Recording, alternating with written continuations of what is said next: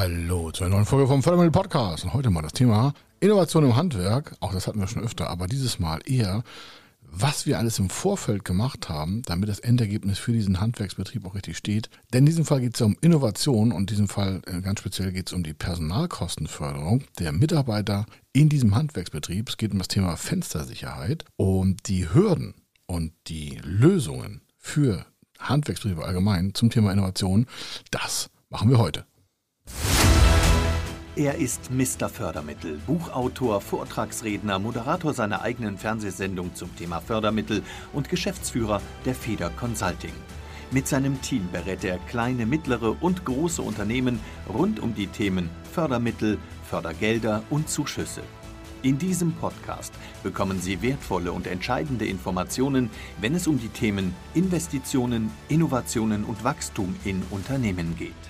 Über 25 Jahre Erfahrung, mehrfache Auszeichnungen als Fördermittelexperte, mehrere Milliarden Euro betreutes Investitionsvolumen und über 11.000 Unternehmensprojekte. Davon können Sie jetzt profitieren. Hier ist der Fördermittel-Podcast mit Kai Schimmelfeder. Und ich hole Sie mal kurz ab, wo wir eigentlich stehen. Mit diesem Handwerksbetrieb, den haben wir vor anderthalb Jahren, glaube ich, schon genau als Kontakt gehabt. Und dann ging es in der Beratung weiter, weil es sollte etwas äh, Neues gemacht werden. Geht um, habe ich ja schon gesagt, um Fenster, um Fenstersicherheit. Hat was mit gekoppelten Elektronen, Sicherheitsglas, Alarmaufschaltung zu tun und so weiter.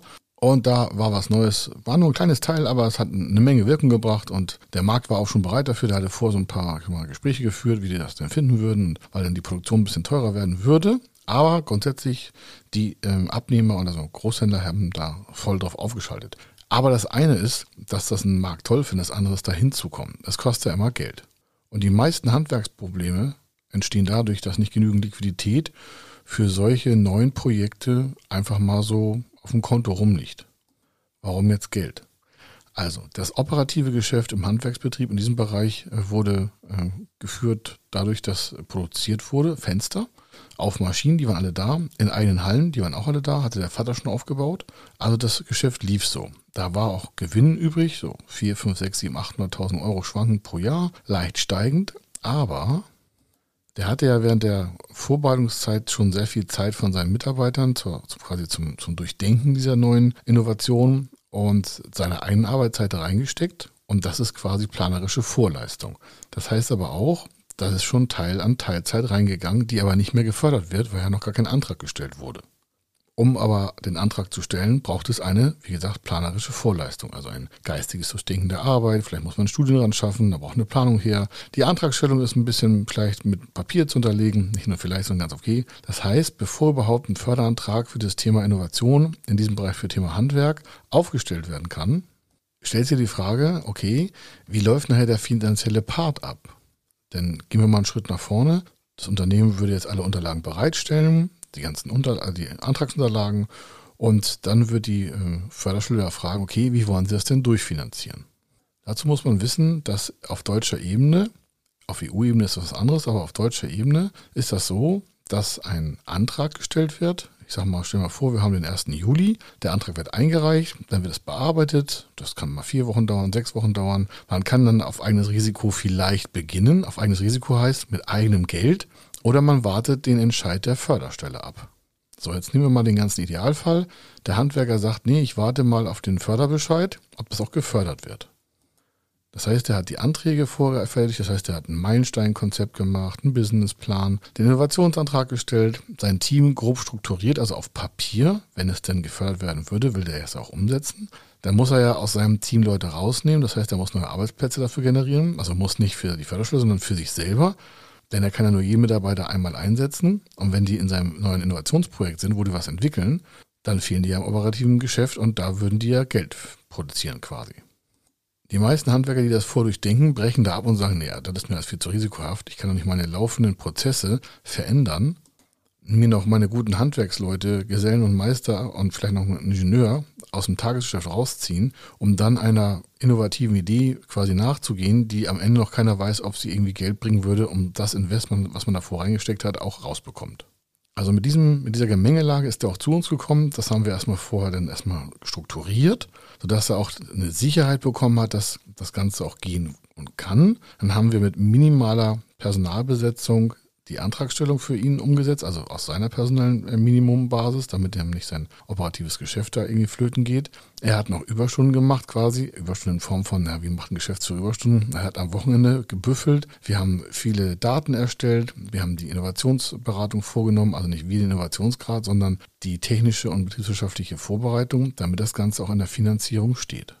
Was haben wir da genau gemacht? Wie gesagt, das mit dem Thema Liquidität und Vorfinanzierung bei innovativen Ideen zieht immer nach sich, dass man grundsätzlich entweder alles selber finanzieren könnte von dieser neuen Idee oder man schafft sich vorher einen Förderkredit oder eine Zwischenfinanzierung ran. Warum? Weil folgendes. Wie gesagt, stellen wir vor, der erst wäre der 1. Juli. Anträge alle eingereicht, dann dauert das, bis das zur Bearbeitung ist, habe ich gerade schon angeteasert, was ich vier, fünf, sechs, sieben, acht Wochen. Ich sage mal was ganz Schreckliches. Das dauert vielleicht jetzt acht Wochen bis dann ein Endergebnis kommt. Dann haben wir den Juli und den August. Da arbeitet er nicht an dem Projekt, sondern da arbeitet ja der Antrag in der Förderschule zur Bearbeitung von den Mitarbeitern aus der Förderschule. Der Betrieb läuft weiter. So. Jetzt haben wir nach acht Wochen kommen Bescheid, ja, das ist förderfähig, super Sache, Mittel können Sie abrufen. Wie das dann auch im Plan vorgesehen ist. So, und jetzt passiert ja Folgendes. Der Juli und der August, da hat das Unternehmen ganz normal gearbeitet, jetzt will er quasi im September das vorgeplante Team was ja Teil seiner Mannschaft ist, von seinen Festangestellten, in dem Projekt diese Startsequenz so starten, wie er das mal in seinem Plan auch angedacht hat. Er hat sich ja vorüberlegt, was ist der erste Schritt, was ist der zweite Schritt, was muss ich da tun, wie sind die Arbeitspakete, wie lange dauert das. Also das wird quasi abgearbeitet, was jetzt vorher in dem Förderantrag auch dementsprechend beschrieben wurde. Bis hierhin auch noch alles okay. Da hat er jetzt nur planerische Vorleistungskosten gehabt, vielleicht Beraterkosten gehabt, alles noch im Rahmen. Aber jetzt ist es so, der zieht ja aus seinem operativen Geschäft drei, vier, fünf, sechs, sieben, acht, neun, zehn Leute raus, um dieses neue Projekt, wie gesagt, das war was mit Fenster, Sicherheit und Glas und Elektronik, umsetzen zu können. Das heißt, er muss natürlich mehr Mitarbeiter haben und die muss er schon dann haben, wenn er das Projekt beginnt, weil sein operatives Geschäft läuft ja weiter. Daran denken die meisten, aber setzen das nicht um. Das heißt, es braucht natürlich mehr Personalkosten. Er hat nicht zwingend müssen Menschen eingestellt werden bei dem Projekt, aber er wollte, dass seine operative Leistungsfähigkeit auf dem gleichen Level läuft, auch wenn er das Innovationsprojekt umsetzt. Und zwangsweise heißt das, bei gleicher Auftragslage und weniger Menschen aus dem operativen Geschäft, dann muss, hat er eine Lücke. Also mussten da zwei, drei Leute eingestellt werden. In diesem Fall sogar vier. Die müssen ja erstmal vorfinanziert werden, weil bis die zu einer quasi operativen Glanzleistung führen, so wie das seine bestehenden Mitarbeiter machen, dauert das ja auch. Das heißt, er hat auf jeden Fall minimalen Absatzeinbruch oder er muss noch mehr Leute einstellen, um das wieder zu kompensieren. Das ist nicht negativ, nur dass man weiß, okay, ich brauche da einfach mehr Liquidität, nicht nur für das Projekt der Innovation, sondern auch für den operativen Vorgang. Auch das kann man noch mit Förderprogramm abfedern. Aber jetzt nochmal zurück. Nach Juli eingereicht, äh, Juli, August wird bearbeitet, September soll der ganze Spaß starten. Jetzt sind die Leute aus dem Mitarbeiterbereich in dem innovativen Projekt im September starten die, meinetwegen rein theoretisch am 1. Dann hat er noch keinen Zuschuss bekommen. Projektförderung im Innovationsbereich heißt Zuschuss auf die Personalkosten, unter anderem. Es gibt noch mehr Projektförderung, aber jetzt mal konzentriert nur auf die Personalkosten. Und zwar zu, ich sag mal, rund 50 Prozent. Das schwankt, je nachdem, welches Programm Sie haben. Gibt was mit 40, mit 45, mit 50, mit 60. Ich mache erstmal rund 50 Prozent. Stellen Sie sich mal vor, der hat da fünf Leute sitzen, die im Monat, was ich, 4.000 Euro verdienen, sind 20.000 Euro. Den Geschäftsführer zähle ich mal nicht mit, um es einfacher zu machen. Dann hat er halt jeden Monat 20.000 Euro und diese arbeiten nur in dem Innovationsprojekt. Die arbeiten im September, im Oktober und im November. Und regelmäßig ist es so, dass nach circa drei Monaten der erste Mittelabruf auch kommt von den zugesagten Fördermengen aus dem Antrag, der vorher gestellt wurde und auch genehmigt wurde. Das heißt, er hat nicht nur die operativen Mitarbeiter neu, wenn er sie braucht, sondern auch die Personalkosten von dem Innovationsprojekt laufen ja erstmal auf und dann werden die nachträglich bezuschusst. Nachträglich heißt meistens alle Quartale. Das heißt, das sind 20.000 mal drei Monate sind 60.000 Euro. Davon die Hälfte sind 50.000, äh, sind 30.000 Euro. Die würde er quasi dann im November, also September, Oktober, November, im Dezember abrufen. Und bis die bei ihm auf dem Konto sind, ist, ich sag mal, ich mach's mal negativ, ist vielleicht äh, erst Februar. Das heißt, in der Zwischenzeit, wo dann Dezember, Januar, Februar ist, sind ja wieder quasi 60.000 Euro aufgelaufen. Die könnt ihr dann quasi im März als Zuschuss beauftragen. Aber Sie merken, da ist eine ganze Menge Liquidität abgeflossen an Personalkosten, die dann zwar zur Hälfte bezuschusst wird, aber das ist hinten zeitversetzt.